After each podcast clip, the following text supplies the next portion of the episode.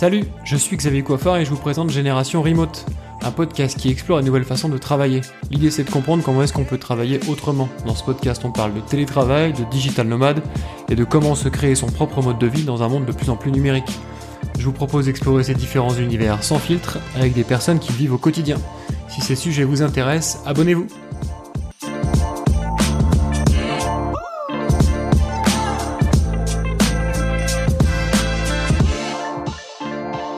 Bonjour à tous. Euh, aujourd'hui, je reçois Ambroise Debray, euh, avec, qui on va parler de digital nomadisme et de, formation en, remote. Euh, salut Ambroise, est-ce que tu peux te présenter rapidement? Salut Xavier, bah, écoute, merci de m'accueillir sur ton podcast. Donc moi, c'est Ambroise Debray, je suis en ce moment à Séoul, en Corée. Je suis freelance depuis 10 ans et digital nomade depuis 6 ans maintenant. Et euh, aujourd'hui, mon activité principale, c'est de former des gens à se en freelance pour devenir nomades ou en tout cas vivre leur liberté. Ok. Euh, c'est hyper intéressant. On, on, en parlait euh, en off tout à l'heure. Euh, t'es, es digital nomade depuis très longtemps, euh, bien avant que ça soit ça soit à la mode, depuis 2017. Euh, et t'as mhm. produit beaucoup beaucoup de contenu sur le sujet, que ce soit sur ton site internet, sur sur YouTube. Tu fais aussi des podcasts, et actif euh, sur Instagram. Enfin voilà, t'es vraiment actif un peu partout sur euh, sur le sujet. Euh, donc je suis content de mhm. te recevoir sur le podcast. est-ce que tu peux me dire pourquoi est-ce que tu es parti en, en, digital nomade en 2017 à l'époque où c'était pas du tout ouais. trendy quoi Ouais, alors en fait, moi, ça remonte même à avant ça, parce qu'en fait, moi, j'ai découvert le nomadisme euh, en 2000, euh, fin 2012. En fait, j'ai un prof d'entrepreneuriat en cours, j'étais étudiant au Canada, qui apporte en, classe le livre La semaine des 4 heures de Tim Ferriss, qui a lancé euh, tout ce mouvement. Et donc, je le demande à mes parents pour Noël, tu vois, en mode étudiant fauché, et, et en fait, je le lis, je le lis pratiquement d'une traite, quoi. C'est une énorme claque sur tout ce que je faisais à l'époque. J'étais étudiant en école de commerce, tu vois. Je m'engageais à bosser pour des boîtes, une carrière normale, etc. Et donc, à partir de ce moment-là, en fait, où je découvre le nomadisme, c'est ma révélation, tu vois. C'est un peu ma, ma, mon étoile que je veux suivre et que le rêve que je veux accomplir. Et donc, je mets tout en place dès ce moment-là pour y arriver. Donc, je me lance en freelance euh, dans les semaines qui suivent. Donc, début 2013. C'est pour ça que ça fait aussi longtemps que je suis freelance, alors que j'étais encore étudiant. Et, euh, et donc, je continue, je continue, tu vois, ma voie un petit peu classique euh, d'étudiant en école de commerce, euh, je monte des petits projets à droite à gauche. Au début, euh, je pensais plutôt être, euh, je pensais plutôt, tu vois, me lancer comme Dean Tip Ferris en faisant du e-commerce, dropshipping. mais en fait, il s'avère que je fais plein de tests pendant des années, en suivant mes études, en étant après salarié pendant un, mois et demi, un an et demi, pardon. Et je, je, je réalise en fait que le freelancing, c'est ce qui fonctionne le mieux pour moi, pour gagner ma vie en ligne en tant qu'indépendant. Et donc, euh, et donc 2017 pour ça en fait, parce que j'ai découvert le nomadisme fin 2012, mais ça a pris finalement cinq ans pour que bah, je finisse mes études, que j'arrive à trouver une manière de gagner ma vie en ligne, tu vois. Aujourd'hui, euh, nomadisme, ça paraît limite assez courant, tu vois, il y a beaucoup de gens qui le font. À l'époque, c'était, mais est-ce que c'est vraiment possible, tu vois, et tu pouvais pas rencontrer de nomades euh, en 2013-2014, tu vois. Est-ce que, est-ce que tu peux nous, nous dire, en, nous résumer en trois phrases? C'est peut-être pas très facile, mais euh, euh, le, le, bouquin La semaine des 4 heures. Euh, quels sont les grands concepts qu'il y a dans ce livre? Parce que tout le monde ne l'a peut-être pas lu. Ouais, alors en fait, c'est un, un livre qui est qui a plein de facettes. En fait, moi, je me le relis tous les ans, tu vois, depuis que je l'ai lu, et à chaque fois que je le relis, je découvre une facette différente.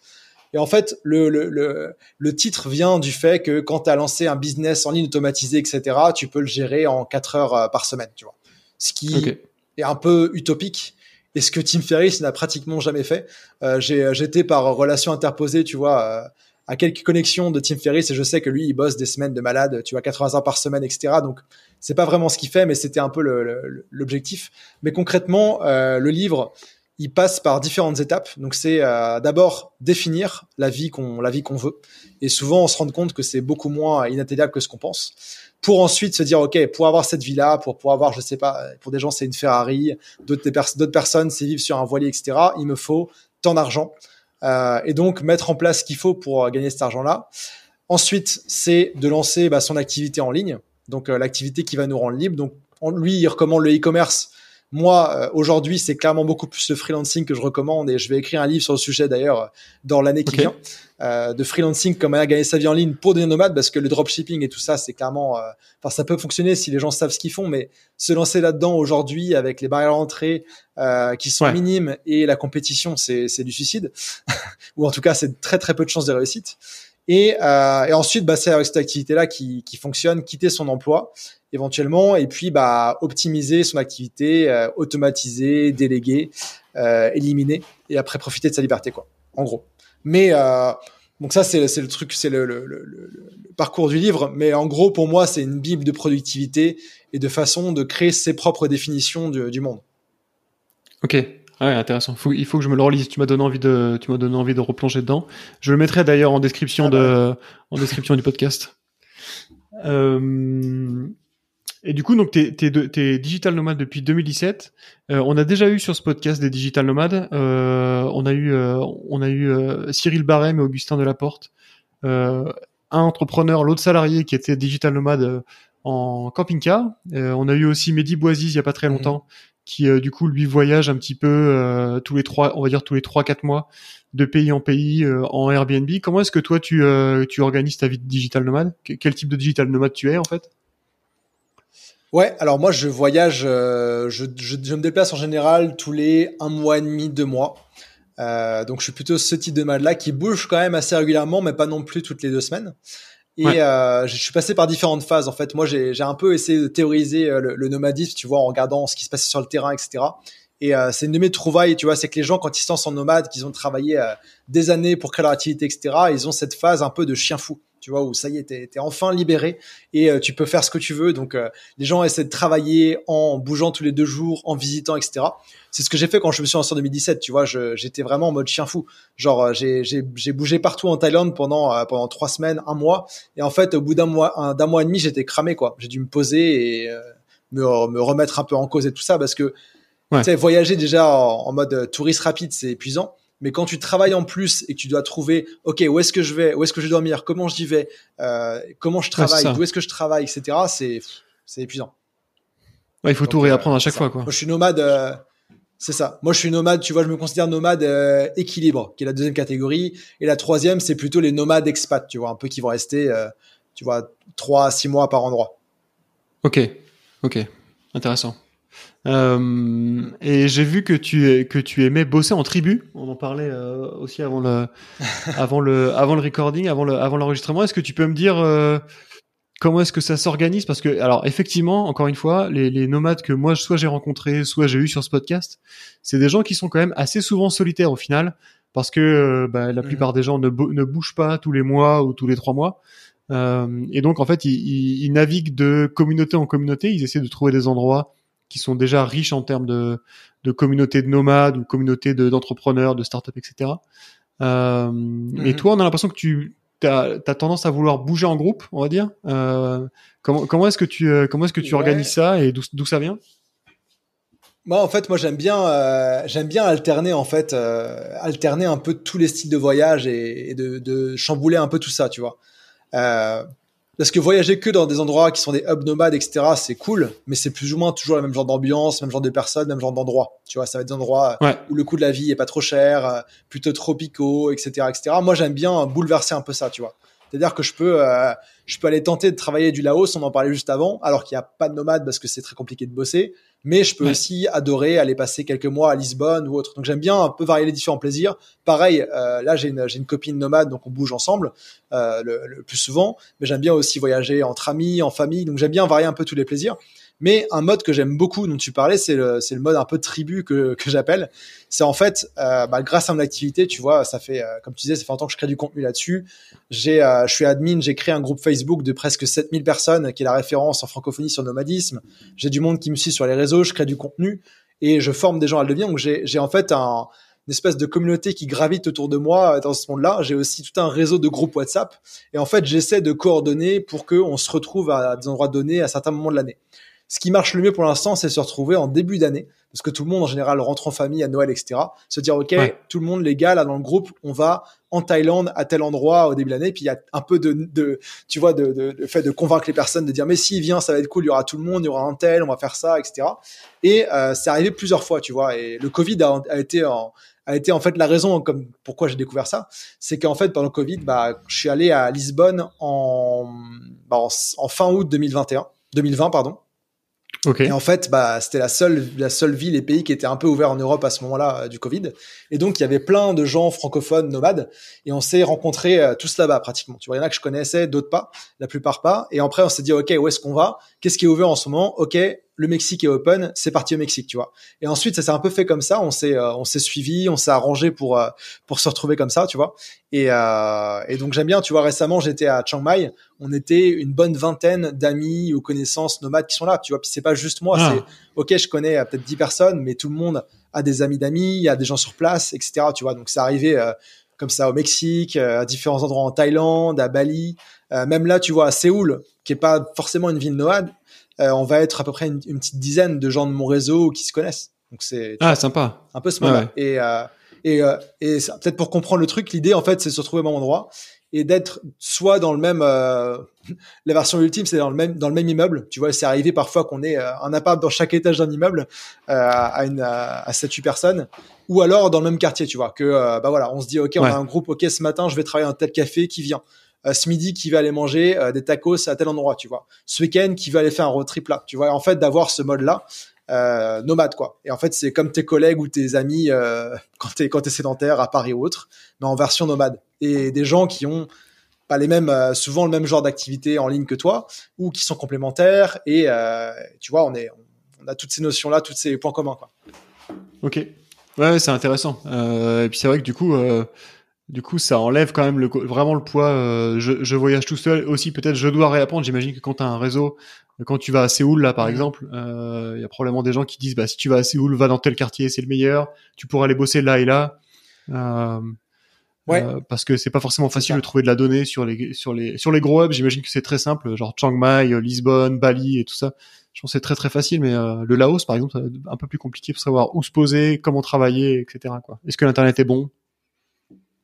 C'est ça. Et c'est là, c'est là tout l'avantage d'avoir, enfin, toute la puissance de la communauté, tu vois, c'est que dans le, dans les groupes, dans les groupes WhatsApp, euh, je sais pas combien il y en a aujourd'hui, mais plusieurs, peut-être, peut-être près, près de 200, je dirais, en tout. Euh, bah, il y a forcément quelqu'un là-dedans qui a été au Laos ou qui a tenté d'y aller, tu vois. Moi, et je sais qu'il y a une autre personne, Justine, par exemple, qui a été il y a pas longtemps. Donc, euh, on peut avoir des données fraîches, en fait, sur ce qui se passe et comment ça se fonctionne. Donc, c'est assez, c'est assez cool.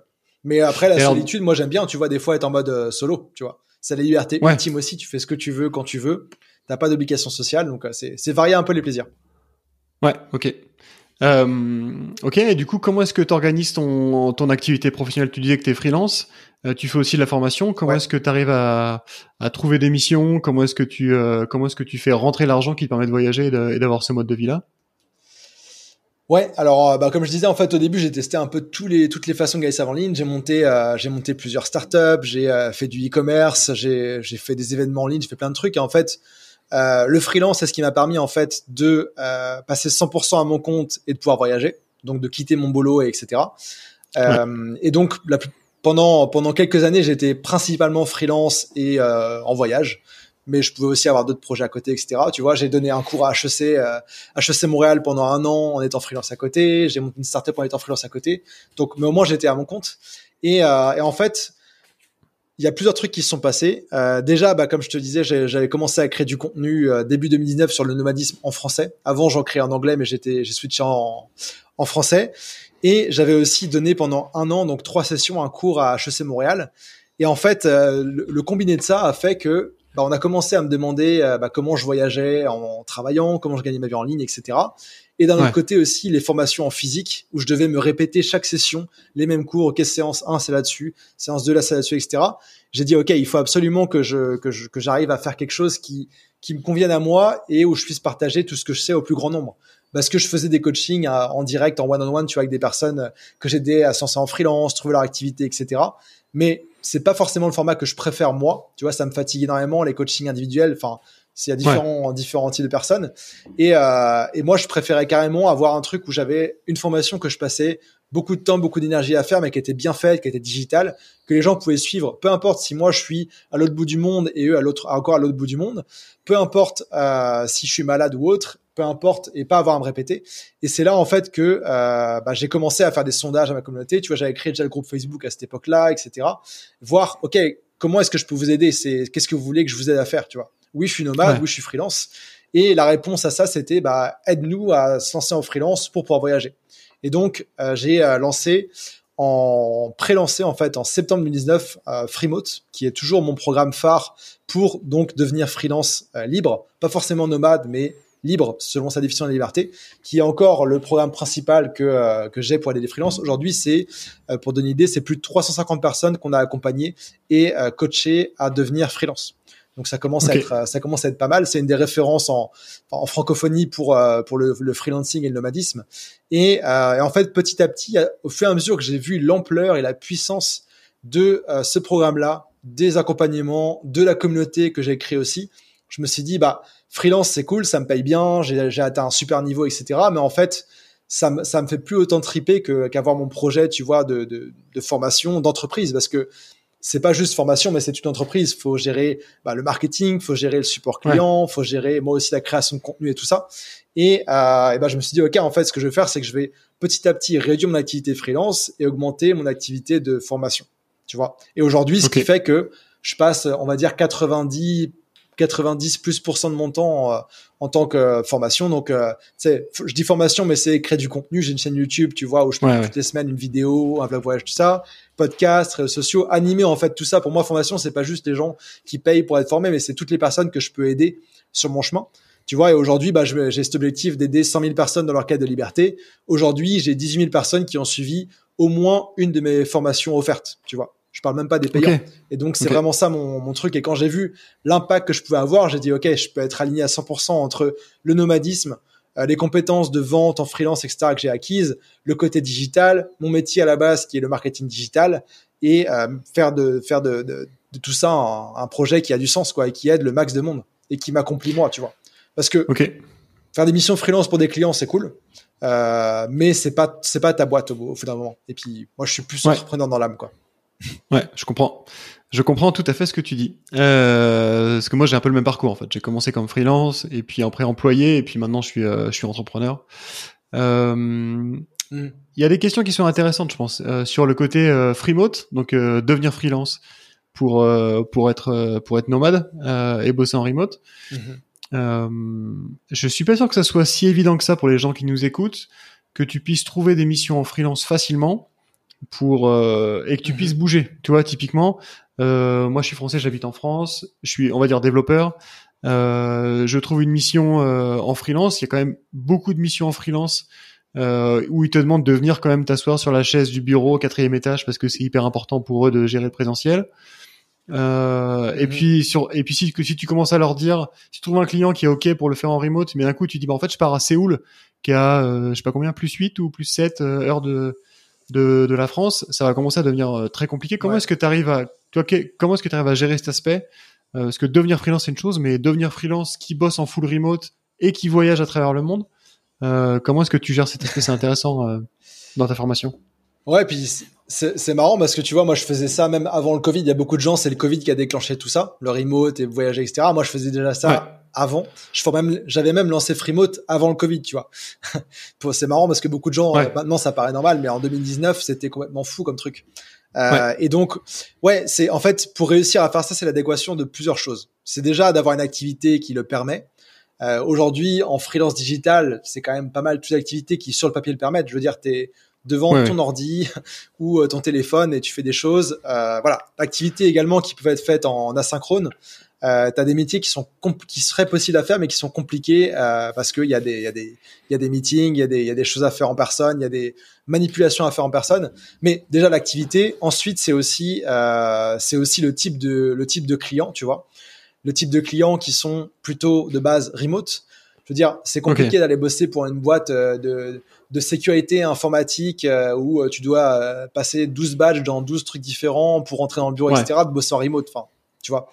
donc c'est le type de boîte. Et souvent, les boîtes qui vont le mieux fonctionner pour le remote, en tout cas en freelance dans la plupart des métiers, c'est euh, c'est les boîtes qui vont être plutôt de, de, de type startup ou PME, tu vois.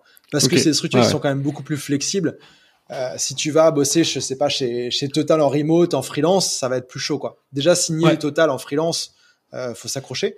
Mais euh, voilà, c'est des environnements, des boîtes qui vont être beaucoup plus flexibles. Et aussi, moi, ce que je dis souvent, c'est que bah, c'est c'est pas compliqué de comprendre sur le web que je suis euh, que je suis nomade. J'en parle tout le temps, j'en parle partout, ça affiché partout.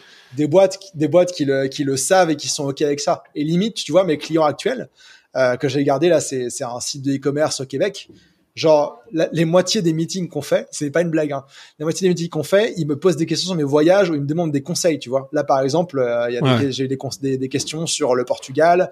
Euh, il y a le boss qui s'est acheté un appart en Espagne, il me demandait des trucs sur l'Espagne, tu vois. Euh, donc c'est ça et en fait, il kiffe aussi, tu vois. Et c'est trouver des clients en fait qui sont qui comprennent que toi, tu es heureux comme ça, c'est ton style de vie et bien sûr, il faut être bon et hyper compétent là-dedans et en fait que pour bosser avec toi, eh ben, c'est ça les conditions, tu vois. Et qu'en fait, le travail va être aussi bon, voire meilleur, parce que toi, tu kiffes, tu vois. Alors que si moi, tu m'enfermes dans un, dans un cubicule dans le noir, je vais pas être très positif. Tu vois ce que je veux dire?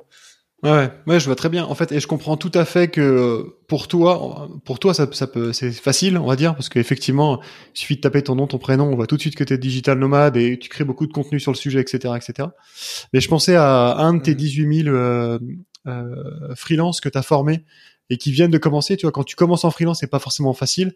Il y a plein de trucs qui sont qui sont compliqués. Mhm. Trouver le bon client, euh, mettre en, en place une offre à peu près concrète, une, une bonne tarification. Et si en plus de ça, tu viens et tu dis, bah en fait, euh, moi j'ai pas trop d'expérience, ça fait deux ans que je bosse. Euh, là, je viens de me lancer en freelance et dans trois jours, je pars en Thaïlande. Ça, ça doit quand même être particulièrement chaud, non? Ou euh, quels sont, bah, tu vois, j'imagine que toi tu donnes des conseils bah. justement pour euh, Ouais, ouais. En, en fait, euh, en fait, tout est dans tout est dans l'adéquation entre bah, les compétences. C'est sûr qu'il faut il faut savoir ce qu'on fait, etc. Et aussi le type de client et comment on l'amène. Il faut que ça vraiment pour le client la mission qu'on fait. Il faudrait que ce soit vraiment un truc euh, un truc vital, tu vois. Et, euh, et qu'on soit la bonne personne pour le faire et que tout soit tout soit bien. Après, en soi, tu vois le le remote. Je sais que pour les développeurs, c'est assez c'est assez particulier par rapport à d'autres métiers. Euh, tu vois, en marketing, euh, que je sois à Séoul ou ailleurs, ça change pas grand chose. Euh, j'ai pas forcément besoin d'eux, ils ont pas forcément besoin de moi, tu vois, euh, pour la plupart des choses. Donc ça dépend, ça dépend pas mal du métier, mais euh, mais ouais, il y a, y a, plein de choses en fait qu'on peut mettre en place, puisque j'enseigne dans, dans Freemote et autres aussi pour arriver à le faire. Tu vois, tu as la gestion des décalages horaires, tu as la, la, gestion aussi de de l'asynchrone et, euh, et de tout ça. Mais en fait, une fois qu'on prouve aux clients qu'en fait, c'est un bien meilleur calcul de bosser avec nous en freelance à distance, que ce soit en termes de collaboration, que ce soit en termes de coûts, euh, de coûts salariales, etc. pour eux s'ils hésitaient à recruter un employeur physique, de, euh, de je sais pas, de frais de bureau et autres. Et ben en fait, ça devient une autre discussion. Et euh, voilà, il y a aussi la question du, tarif et tout ça, mais c'est encore autre chose. Ouais, moi, pour avoir bossé beaucoup avec des gens qui étaient pas sur la même time zone que moi, il y a un truc qui est magique, c'est que quand tu te réveilles, alors moi je suis souvent plus à l'ouest que, que les gens avec qui je travaille. Ce qui est cool, c'est que mhm. quand tu te lèves, eh ben en fait le boulot est fait quoi. C'est-à-dire que tu à la fin de la journée tu dis en fait il faut que tu me fasses ça et quand tu te lèves c'est déjà fait. Il y a, y a, aussi un avantage euh, certain à, à, bosser en décalage. J'imagine que toi c'est pareil à Séoul euh, euh parce que là bah, chez moi c'est le matin, chez toi c'est la nuit donc on est en décalage tout complet. C'est plus compliqué sur la communication mais sur l'exécution c'est tu vas plus vite en fait. Ouais, ouais, exact. Tu vois, moi, mon, bah, la plupart de mon équipe, bah, ils sont, ils sont nomades et ils bougent aussi. Euh, je pense qu'on en parlera un peu après, mais euh, mais il y en a quand même qui sont à Paris ou en Europe. Tu vois, moi, je me réveille le matin ici, là. J'ai aucune nouvelle, aucun message, aucun truc de, de personnes qui arrivent avant, euh, avant 14-15 heures. Donc, moi, mon moment de deep work le matin, il est magique, tu vois. Il se passe rien. Genre, j'ai les messages de la veille, mais bon, je peux les ignorer jusqu'à 9h, 10h parce que de toute façon, ils dorment. et euh, donc, moi, tu vois, j'ai ces périodes de deep work le matin qui sont, euh, qui sont juste euh, folles, tu vois. Et, et par contre, j'aimais bien, tu vois, quand je suis au Canada ou quand j'étais au Mexique ou autre, bah en fait, euh, à un moment, tout le monde finit sa journée de travail en Europe, donc euh, tout le monde coupe, et donc c'est plus facile pour toi de couper aussi. Tu vois. Chaque fuseau a son avantage, mais ouais. Ouais, alors justement, parlons de ton activité, euh, de ton activité formation où tu travailles, tu travailles plus en équipe. la formation, c'est un sujet qu'on a relativement peu abordé sur le, sur le podcast, la formation à distance. Pourtant, c'est un gros morceau. En fait, je, je pense que j'ai juste pas trouvé les bons, les bons intervenants. Euh, on avait parlé avec Gaëtan de Smet, qui a aussi une chaîne YouTube, mais plutôt orientée dev. Euh, ouais, est-ce que tu peux J'avais enregistré un épisode chez lui aussi. ah cool, ok. euh, et du coup, comment Est-ce que tu, tu, peux nous expliquer un peu comment comment est-ce que tu as organisé ton ton process de formation avec qui Comment est-ce que tu travailles avec qui et euh, et comment tu fais pour former des gens à distance? Parce que euh, euh c'est pas si évident que ça en fait. Il y a encore beaucoup de gens pour qui le présentiel euh, c'est plus simple, ou en tout cas pour qui faire des formations en, conf call, en vidéo, euh, c'est vite le cauchemar en fait. Ouais, alors moi en fait mon expérience de formation elle monte à avant d'avoir fait des formations en ligne parce que euh, parce que moi, en fait, j'ai commencé assez tôt, je crois que j'avais 19 ans, dans le cadre de mes études d'asso étudiante, à organiser des conférences, des événements qui étaient en physique. Et donc, en fait, j'ai organisé à Montréal une soixantaine d'événements. J'ai même, j'ai même repris un, un, événement qui s'appelle Montréal plus e-commerce, qui était le plus gros événement de e-commerce mensuel au monde. On est, euh, on a démarré, on était une ah trentaine de personnes par mois et on est arrivé jusqu'à 200 avec des conférenciers super connus comme euh, Marc Roberge, tu vois, qui était un, qui était un, un VP HubSpot, qui est un best-selling author, qui est prof à Harvard et tout ça. Donc, euh, pas mal d'expérience en, en, événementiel physique, mais c'était des conférences, donc c'était de l'éducation aussi. Donc, j'ai vu pas mal de choses là-dessus. Euh, j'ai ensuite donc donné un, donné un cours à HEC Montréal pendant un an. Donc c'était un cours, euh, j'étais chargé de cours. J'ai aussi été moi formateur, euh, formateur. J'ai été invité à donner des, des, des, formations en entreprise sur du marketing web, tu vois, des, des formations en présentiel. Euh, j'ai aussi donné des formations en ligne. Euh, et donc j'ai vu un petit peu tous les types de formations et j'ai créé, selon moi, le, le format qui était le plus agréable à la fois pour moi, agréable et en même temps puissant et qui faisait passer le message pour moi et pour les élèves.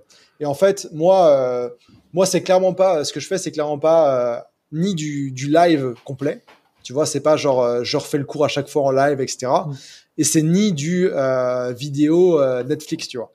C'est vraiment un, équilibre entre tout ça qui fonctionne le mieux possible. Et donc, typiquement Freemote, puis j'ai aussi d'autres d'autres programmes. Tu vois, j'ai créé un programme qui s'appelle La Boussole pour bah, aider les personnes qui voyagent à voyager au meilleur rapport qualité-prix.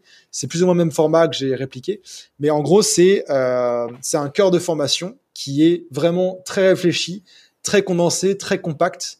Euh, tu vois, pour Freemode, c'est 17 modules. Donc, c'est des formations qui sont, bah, c'est des vidéos qui sont enregistrées, etc.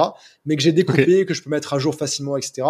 Avec des supports présentation et des exercices d'application concrète sur le terrain. Tu vois, donc c'est pas genre tu regardes une vidéo et après tu, voilà, t'as fait ton truc. Non, il y a cette vidéo-là, il y a une ressource complémentaire et t'as pas fini le module tant que t'as pas euh, envoyé euh, tel message à telle personne sur LinkedIn, par exemple. Donc c'est vraiment très concret, très pratique.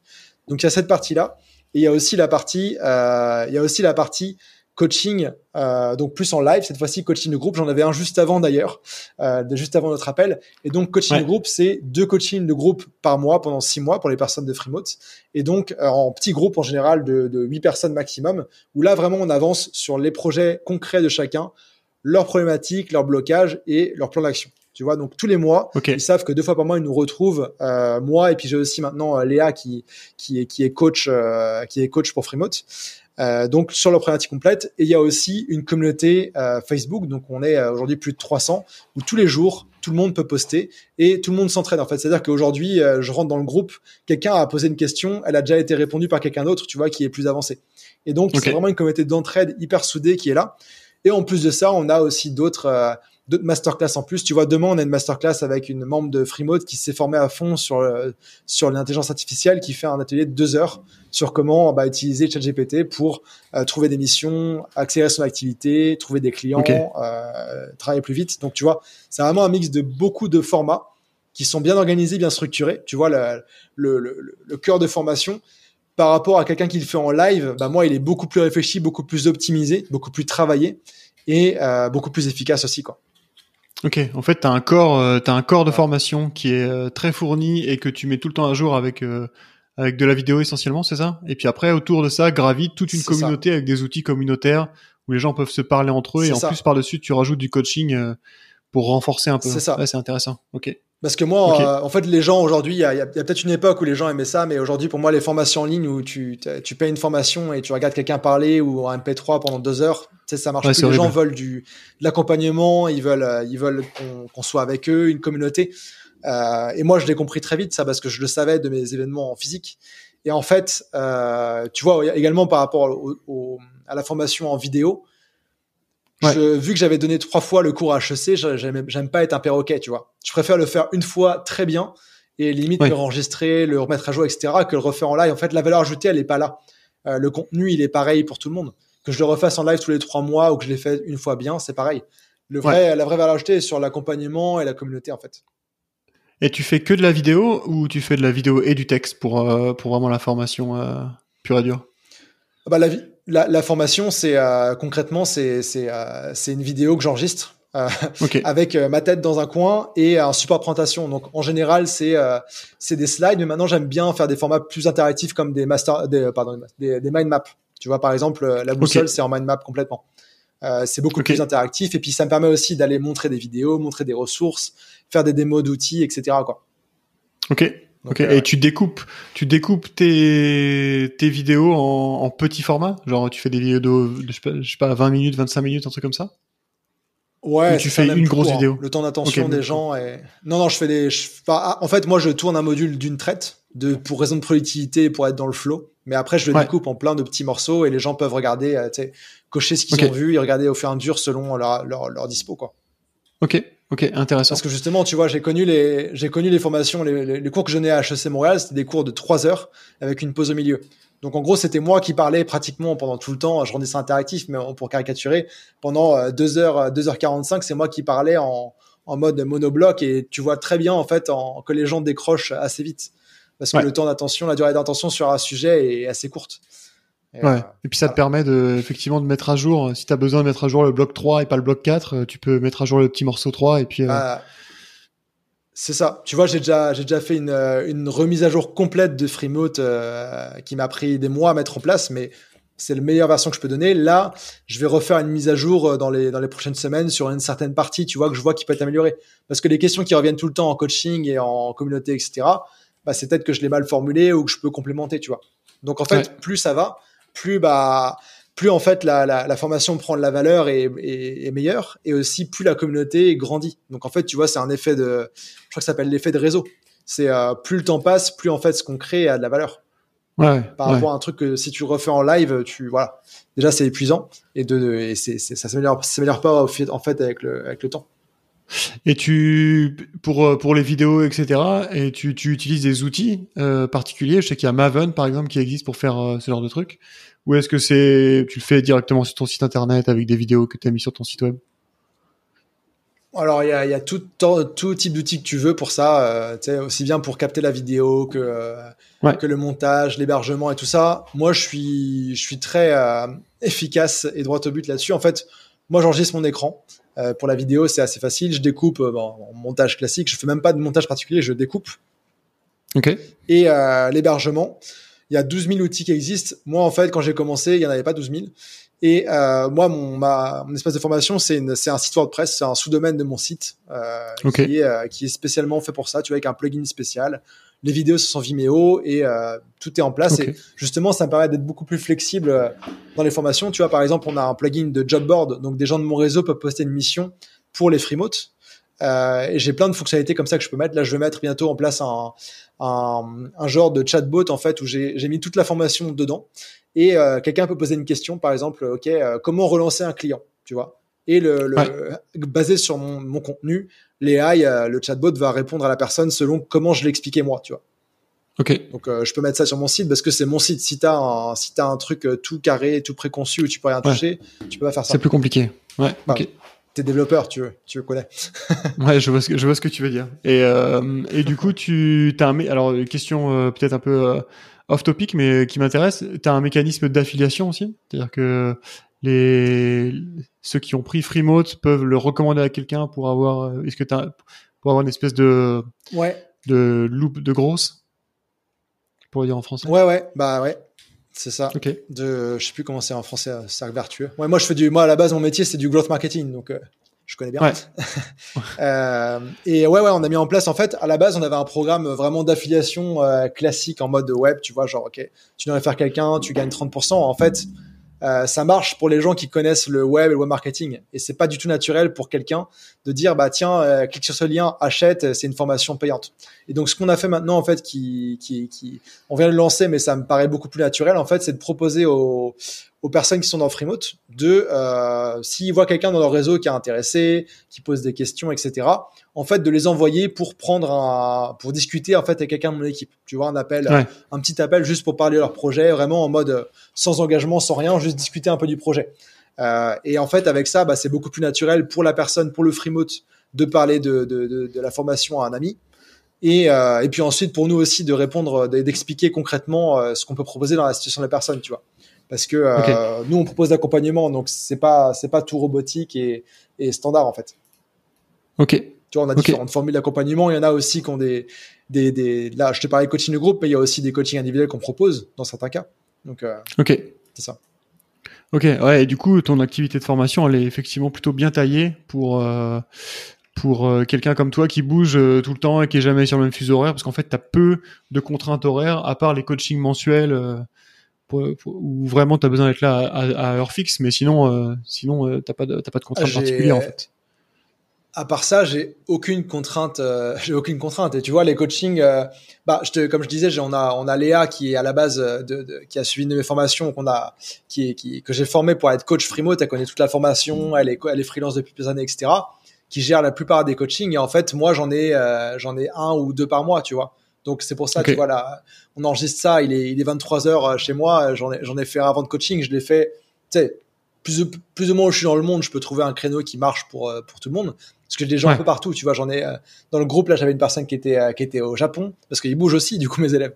Une au Japon, il y en a qui sont euh, il y en a qui sont à Montréal, d'autres en Argentine, tu vois. Donc il faut un fuseau qui marche pour tout le monde et du coup on a plusieurs groupes pour accommoder ça aussi quoi. OK. OK. Ouais, ça c'est intéressant. Ouais, moi le but c'était pas de me créer une activité qui qui me force à être sur un fuseau. ouais, je me doute. je me doute. OK. très intéressant je pense qu'on a fait euh, qu'on a fait le tour euh, aussi bien d'une overview un peu euh, un aperçu de ton activité de formation et surtout le côté digital nomade. Je, je, finis toujours le podcast avec la, la question avec la même question. Quel conseil tu donnerais à, à quelqu'un qui est employé dans une dans une entreprise. et qui veut qui veut mmh. faire comme toi, c'est-à-dire partir digital nomade, voyager tous les deux trois mois. Quel, conseil tu lui donnerais? Par quoi, par quoi est-ce qu'on commence? Et, euh, et, quelle stratégie on adopte? Ouais, euh, c'est une bonne question. Et euh, bah moi déjà, ce que je dirais euh, comme, comme conseil de base, c'est plus la transition sera douce, mieux ce sera pour l'activité, euh, psychologiquement et, et, tout ça, parce que c'est quand même un gros jump, quelqu'un qui est qui est sédentaire et qui a son son emploi, etc. Donc et c'est tout à fait possible, puis tu en as parlé euh, plusieurs fois dans le podcast, d'être euh, d'être employé remote. Moi, je dirais, ce serait déjà de voir si dans l'emploi actuel qu'on a, on peut pas potentiellement être remote, peut-être pas toute l'année, mais au moins une partie, ou de commencer un peu à tâter le terrain. Je sais pas si vous avez déjà abordé le sujet dans le, dans le podcast. Si, ouais, ouais. Ouais. On a, on a, on, on, a abordé le sujet, mais c'est relativement peu commun quand même. Hein. C'est-à-dire que des boîtes euh, qui sont en présentiel full et qui d'un coup te laissent partir en trois mois en Thaïlande, il y en a quand même pas beaucoup. Hein.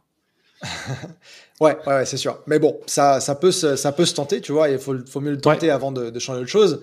Après, il y a deux, il y a l'autre option de rester employé, mais d'être employé dans une boîte qui est, euh, qui accepte le remote ou qui est encore mieux euh, remote first.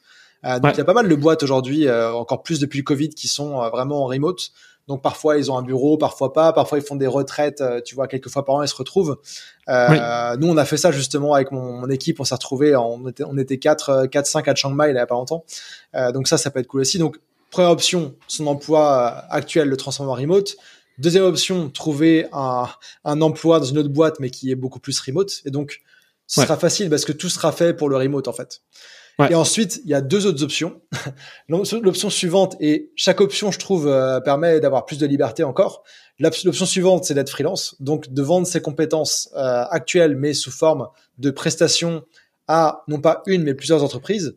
Et donc, c'est ce que c'est dont on a parlé un petit, pas mal aujourd'hui, en fait. Et, euh, et, donc, ça, il y a pas mal de choses à prendre en compte. Est-ce que le métier qu'on fait peut être fait en freelance ou pas? Mais en fait, moi, je te dirais qu'aujourd'hui, puis c'est aussi un des messages de, de, de Freemote et ce que je fais, c'est que toute personne, tu vois, qui écoute ce podcast, qui est capable de lire, parler, écouter, compter, etc. Enfin, tout le monde a des compétences bien plus importantes que ça et peut trouver une façon de les proposer en freelance. Donc, euh, donc voilà, il y a même moyen pour euh, pour toutes les personnes et de se lancer comme freelance généraliste ou autre. Et donc là, pour freelance, c'est surtout de trouver des clients et de gérer son activité. Et euh, en général, je vois aussi que pas mal de personnes qui sont employées remote, tu vois, au début, c'est cool, mais ils voient leurs potes nomades qui sont freelance et qui peuvent aller plonger le matin ou partir en week-end de 4 jours ou autre sans avoir rien à demander. Et en général, au bout de, au bout de, de, un ou deux ans, ils se disent tiens, ça, ça pourrait être cool. Et ils le font en parallèle. Et, euh, et tu vois, en tant que nomade, moi, 80, 98% des gens que j'ai croisés étaient freelance sur la route, euh, au moins en partie. Il y a quelques employés remote, mais c'est quand même très rare. Euh, je dis ça, ma copine est employée remote, elle est freelance aussi, mais employée remote, ça existe, mais c'est quand même plus rare. Il y a plus de contraintes. Et après, le, le dernier type, c'est d'être euh, entrepreneur. Donc c'est euh, en gros, pour les gens comprennent, c'est euh, voilà, c'est être entrepreneur remote, c'est en général soit travailler dans le monde de, du logiciel, donc avoir, avoir un SaaS, startup, etc. Soit être dans le monde de la formation, coaching, comme je suis aujourd'hui, ou ça peut être aussi, ça peut être aussi du e-commerce, vendre du physique, mais il faut vendre quelque chose en ligne, d'une façon ou d'une autre. Quoi. Après, il y a aussi quelques personnes qui sont, qui sont investisseurs et qui en vivent, tu vois, mais c'est quand même assez rare. Ouais, ok. Ou alors rentier. Ouais, ou rentier, c'est pas mal. Euh, Il y a tout le, il y a tout le volet aussi euh, que moi j'explore pas mal en ce moment, qui est le volet agence, on va dire. Euh, monter une agence de service euh, qui soit plus ou moins productivisée euh, et qui permet de, de bouger. Mon associé, il est, euh, euh, il est, il est complètement remote. Il bouge tous les deux trois mois et on est, on est en train de monter une agence tous les deux. Ah bah, c'est intéressant. Agence, c'est un peu freelance en mode entrepreneur, quoi. C'est ouais, c'est ça. L'extension du freelance. Ouais. Euh, c'est intéressant que tu dises qu'il faut y aller doucement. Euh, parce que. Ah ouais, le pire. Euh, le pire truc que je vois, c'est les gens qui, d'un coup, ils disent Ah, nomade, trop cool, je quitte mon boulot, ils partent à l'autre bout du monde, et là, ils sont merde, en fait, euh, c'est pas si simple que ça. Bah ouais. Ouais. c'est étape par étape. Et en fait, moi, je dis souvent qu'en freelance nomade, on brûle pas des ponts, on en construit, tu vois. Ça fait un peu cliché comme ça, mais en, typiquement, peut-être que ton employeur actuel peut devenir ton meilleur client freelance si tu fais bien les choses. Ou que tu peux avoir une rupture conventionnelle et te lancer en freelance avec eux. Enfin, tu vois, il y a plein de plein d'options, mais si tu as tout brûlé ça, tu brûles ton réseau, tu brûles tout ça. Et, et c'est, j'ai déjà vu, j'ai déjà connu plusieurs nomades, tu vois, qui sont partis en mode nomade et tout ça. Et le pire truc, c'est quand tu, ils ont plus d'argent, tu vois. En gros, ton compte en banque, euh, quand ton activité démarre, démarre pas et que tu es en voyage, bah, tu as des dépenses, ton compte en banque diminue, diminue. Au bout d'un moment, soit tu prends des jobs un peu de base sur la route, donc euh, tu sais genre être serveur ou euh, accueil d'un hostel, mais encore pour les visas et tout c'est compliqué. Soit tu prends un, emploi qui te permet de voyager, genre euh, agent de hôtesse de l'air ou autre, mais souvent ces gens-là rentrent chez eux, reprennent leur boulot d'avant ou plus ou moins, et très très peu repartent en fait. Donc euh, t'as pas 12 000 chances de te lancer en nomade. Donc autant bien le faire et bien suivre les bonnes étapes. Et euh, peu importe dans quel chemin vous allez, de, de voilà, de, pas hésiter à demander aux gens qui l'ont fait, qui ont fait ce que vous voulez faire, qui peuvent vous aider, de le faire. Ok, ouais, intéressant. Intéressant. Euh, à méditer cette histoire de, de faire les transitions doucement plutôt que brutalement, de façon à pas brûler les étapes ni son réseau et tout bah. ça, et puis euh, construire tout doucement son activité petit à petit, quoi. Euh, essayer de ouais, grappiller ça, des. Ça vaut pour le nomadisme. Ouais. ouais. Gra grappiller des, des étapes de liberté petit à petit. C'est ça, ça, mais ça vaut pour le nomadisme, mais ça vaut aussi pour l'activité, tu vois. Je veux ouais. dire, le meilleur moment pour te lancer en freelance, c'est quand tu es employé et que tu as un revenu qui tombe tous les mois et que tu es confort, tu vois. Ouais. Te lancer en freelance dans l'urgence, euh, il me reste euh, deux mois et trois jours d'économie, c'est stressant. Et ça ne doit pas l'être. Et du coup, tu prends pas les meilleures décisions euh, et c'est pas agréable. Alors qu'en fait, ça peut l'être si tu es bien entouré et tu sais euh, quoi faire à quel moment, quoi. Et beaucoup de gens, d'ailleurs, euh, freelance, qui sont comme ça, je leur dis, mais reprends prends-toi un job alimentaire, tu vois, un mi-temps, je sais pas, le temps de te lancer et d'être OK, tu vois. Ouais. Ouais, clairement. Euh, et c'est exactement pareil pour entrepreneur. Euh, il vaut mieux euh, avoir mmh. un boulot à côté à mi-temps, histoire de payer ses, ses, factures, etc., etc., d'être tranquille au niveau du, euh, au niveau des besoins vitaux, on va dire. Et comme ça, tu peux monter ton activité sur le côté, ouais. parce que ça prend du temps, hein, tout ça. Même freelance, qui est, qui est pas, qui est, qui est, quand même relativement simple à monter, parce que tu vends ton temps, donc c'est relativement ouais. facile à faire. Euh, ça, ça prend quand même du temps, il faut monter ton réseau, etc., etc. Donc le faire euh, du jour au lendemain en tout plaque, en plaquant tout et en partant euh, en Thaïlande, c'est pas forcément effectivement le, le meilleur moyen. C'est ça. Et, et, après aussi, moi je dirais, euh, peut-être tu peux faire le passage de, de, employé à entrepreneur. Moi je dirais que le passage encore plus smooth, tu vois, c'est genre passer de employé à freelance, parce que tu apprends plein de compétences euh, de, de, vente, de relations clients, de ouais. compta de base, etc. Et quand tu es freelance et que quand tu as la liberté de choisir tes clients, etc., là de lancer ton activité en fait. Et tu vois en fait justement, ouais. c'est moi c'est le message un petit peu de mon podcast Freepreneur, c'est que tous les entrepreneurs allez, 95% d'entrepreneurs web que tu connais qui sont successful, ils ont tous été freelance à un moment au début pour se lancer. Et même ouais. parfois, certains, ils sont revenus, tu vois. Typiquement, l'exemple que j'aime bien, c'est euh, c'est euh, Stanley Lou de Marketing Mania, je pense que tu dois connaître, au moins ouais. du nom. Euh, qui, qui, avait son activité en ligne de coaching en séduction, etc. Il est revenu freelance pour remettre, pour avoir une activité meilleure, pour après lancer Marketing Mania. Et euh, en fait, quand tu es freelance et que tu sais, tu as des compétences que tu sais vendre, etc., c'est l'assurance tout risque d'entrepreneur. Tu vois, parce que ta boîte plante, bah, qu'à ouais. tienne, demain, je prends une mission, je sais comment la trouver et je serai jamais à la rue, quoi. Tu vois? Ouais, clairement. Clairement. Et moi, j'ai lancé, ma, j'ai lancé ma startup comme ça. Tu vois, j'ai lancé mes formations comme ça. C'est aussi comme ça que ça a démarré. Et j'étais flexible de pouvoir, bah voilà, gérer les urgences que j'avais et en même temps être flexible de dire, ok, je peux prendre moins de missions et tout ça. En tant qu'employé, bon, bon, à partir du moment où tu commences à vraiment bosser, avoir l'activité qui tourne et tout ça, c'est c'est pas toutes les boîtes qui vont accepter que tu passes à 4 jours semaine ou mi-temps ou autre, tu vois. Donc, euh, ouais, je pense il faut vraiment le voir comme des vases communicants, à mon avis. Euh, même dans les différents types de projets que tu veux mener, que ce soit de, des infoproduits, du freelance, du salarié, etc. Euh, il faut, il faut toujours garder un espèce d'équilibre entre euh, ta, ta liberté ou les, les degrés de liberté que tu arrives à grappiller et en même temps la sécurité dont tu as besoin minimum pour pouvoir euh, payer, payer ton loyer, payer ta bouffe, euh, ne pas être complètement stressé par, euh, par l'argent. Et au fur et à mesure, en fait, il faut trouver un équilibre petit à petit. Et il faut pas tout vider d'un coup, partir tout dans, dans liberté pour rien laisser dans sécurité. Ça, ça se grappille petit à petit. Et effectivement, freelance, c'est un bon moyen pour pour revenir sur ses, pour retomber sur ses pattes si si on plante, parce que en tant qu'entrepreneur, tu, tu te plantes quand même souvent. Hein. C'est un, un peu le but du jeu. Euh, ou une des bah, conséquences. Ouais, Le plus le plus vite et plus souvent tu le plantes, le, le plus tôt et le mieux tu réussis. mais ouais, c'est ça, euh, c'est ça. Ouais, mais après chacun aussi c'est chacun aussi c'est euh, c'est des enfin chacun a ce dont il a besoin, ses définitions de ce dont il a besoin pour être en sécurité, tu vois. Ouais. Euh, bien sûr. Moi, vu tout ce que j'ai vécu, les, les boîtes plantées, les machins, etc., je sais que j'ai beaucoup moins besoin de sécurité que quelqu'un d'autre, tu vois. Il y a des gens, s'ils n'ont pas au moins deux ans, à deux ans d'économie devant eux pour vivre, ils sont stressés. Euh.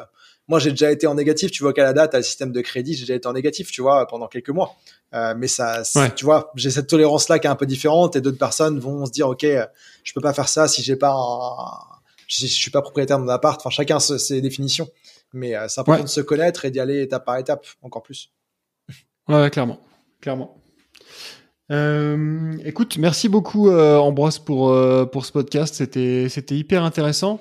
Euh, je mettrai dans la description du podcast euh, ton YouTube et ton site internet. Est-ce que tu veux que je rajoute des liens particuliers? Est-ce qu'il y a des endroits où on peut te trouver facilement en ligne au-delà de ton YouTube et de ton site? Ouais, bah écoute, le site, il y a, y a, pas mal tout, mais euh, le groupe Facebook Nomad Digital Francophone, on est presque 7000, il est pas mal aussi. Et sur, euh, sur YouTube, je partage pas mal de vidéos, des vlogs de voyage, des conseils de nomades, etc. Là, j'ai sorti hier, par exemple, une vidéo sur les 50 conseils de voyage au Japon. Euh, donc, c'est plus ça. Et sinon, plus mon quotidien de nomade, tous les jours, c'est sur Instagram. Je partage tout en story. Euh, ce, que je, ce que je mange, ce que je vis, les cafés où je bosse, tu vois, c'est vraiment un bon, un bon aperçu de la vie nomade. Ok, ça marche. Ça marche. Ben, je mettrai, je mettrai ça dans la description du podcast. Euh, merci beaucoup pour euh, pour cette interview. Et puis euh, à plus. Ouais, bah écoute, merci. Merci à toi et bravo pour pour ce que tu fais, le message que tu véhicules. On est chacun, on est tous dans notre mission. On, on, va on va devenir remote. Enfin, on va on va aider les gens à devenir remote le mieux qu'on peut. C'est cool.